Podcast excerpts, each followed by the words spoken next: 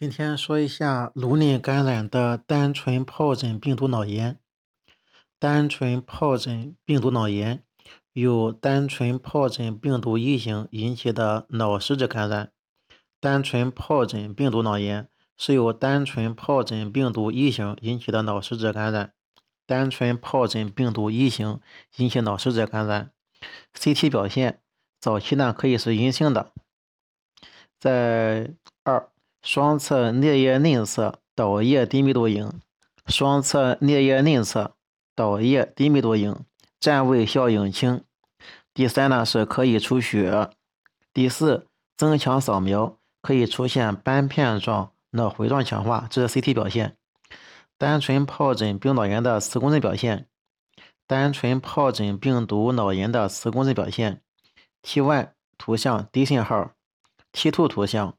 嗯，flare 呈高信号，扩散高信号，T1 项可以出现高信号，T2 项低信号，这是输血造成的，就出血可以出现 T1 的高信号和 T2 的低信号。晚期可以看见脑萎缩和脑软化，晚期可以看见脑萎缩、脑软化。增强扫描可以看见斑片状脑回状强化。它的鉴别诊断。第一是血和边缘系统脑炎鉴别，血和边缘系统脑炎鉴别，边缘系统脑炎是与原发肿瘤相关的副肿瘤综合征，例如肺癌，是与原发肿瘤相关的副肿瘤综合征，边缘系统好发，双侧常见，没有出血，影像学鉴别困难，病程缓慢，这是边缘系统脑炎。单纯疱疹病毒脑炎的病理。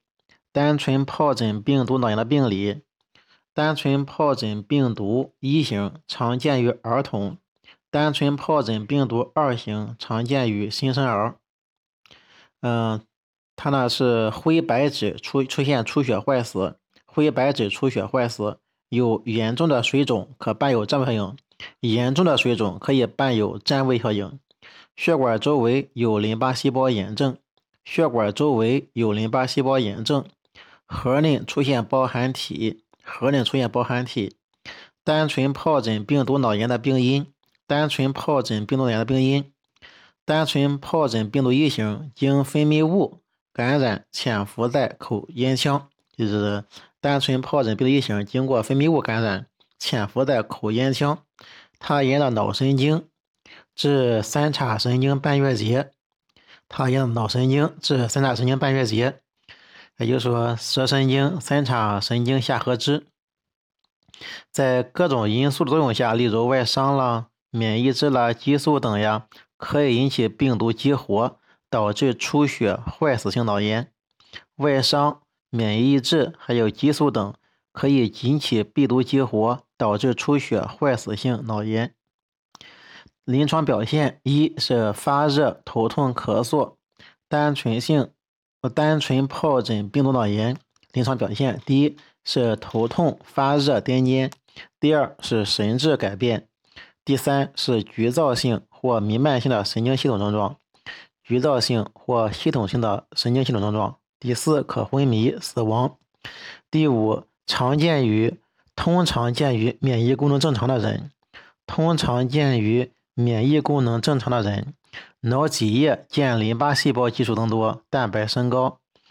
白细淋脑脊液见淋巴细胞基数增多，蛋白升高。脑脊液聚合酶链反应敏感性、特异性达百分之九十五到一百。脑脊液聚合酶链反应的敏感性和特异性在百分之九十五到百分之百。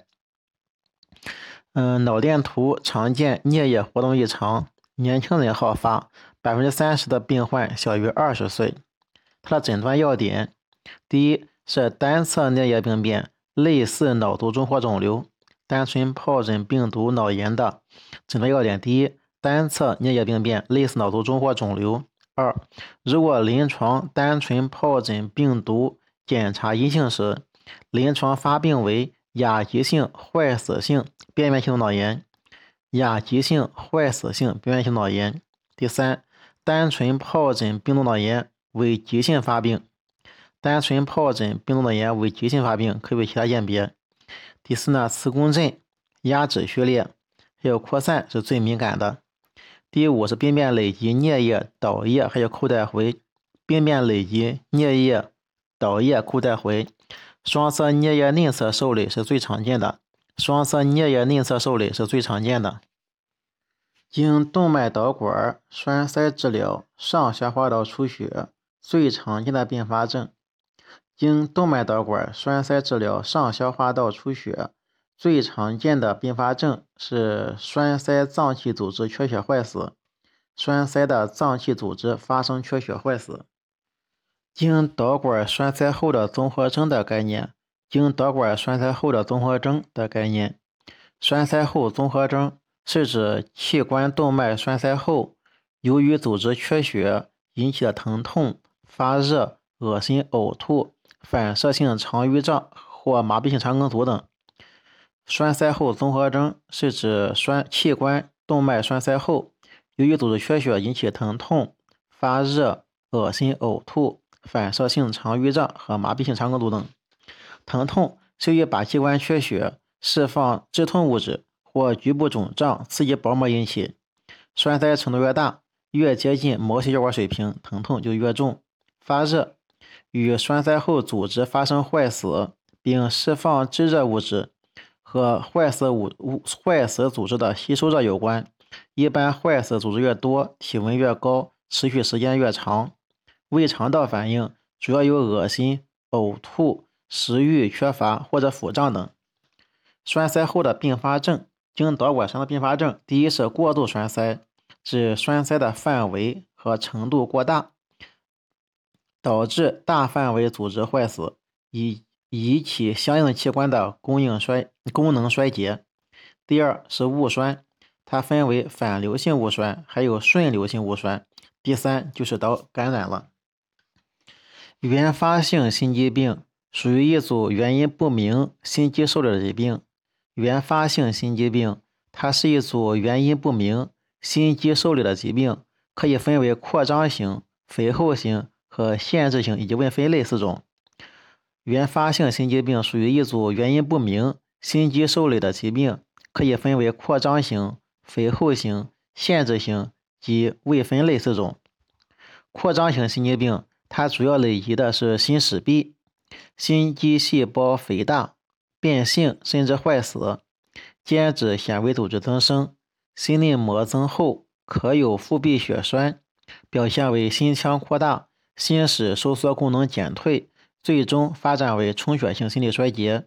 常伴有心室腹壁血栓和房室瓣关闭不全。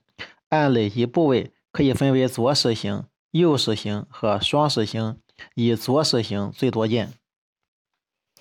肾结核患者。肾盂静脉造影最常出现的肾改变发生在肾椎体。肾结核患者静脉肾盂造影最早出现的肾改变发生在肾椎体。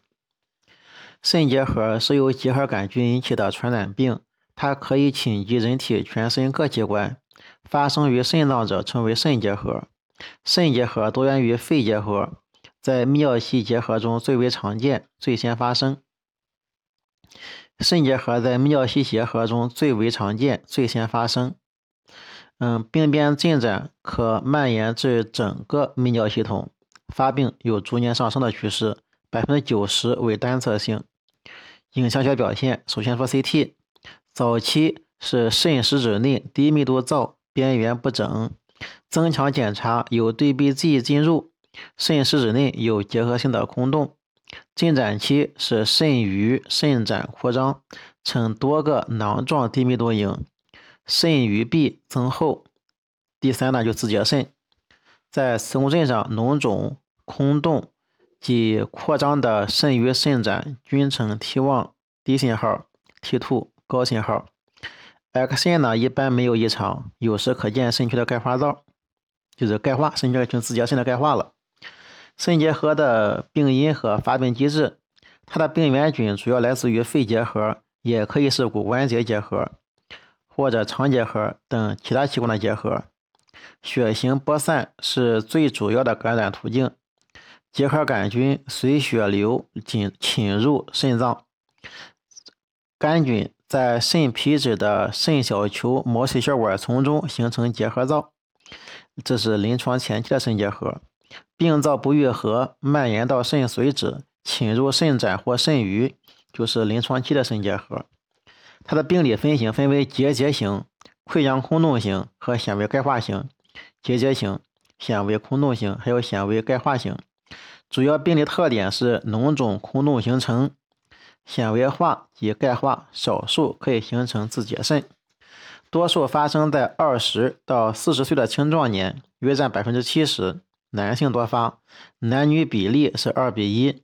早期多没有明显的症状，有尿频、尿急、尿痛，血尿呢多为中末血尿，脓尿呢呈米汤样浑浊，尿味检查，哦，尿液检查异常，尿液呈酸性。还有少量蛋白及红白细胞，结核杆菌阳性。它诊断要点呢，就是好发于青壮年男性，有尿路刺激症状，尿液检查发现抗酸杆菌，有肾盂肾盏破坏和自结肾。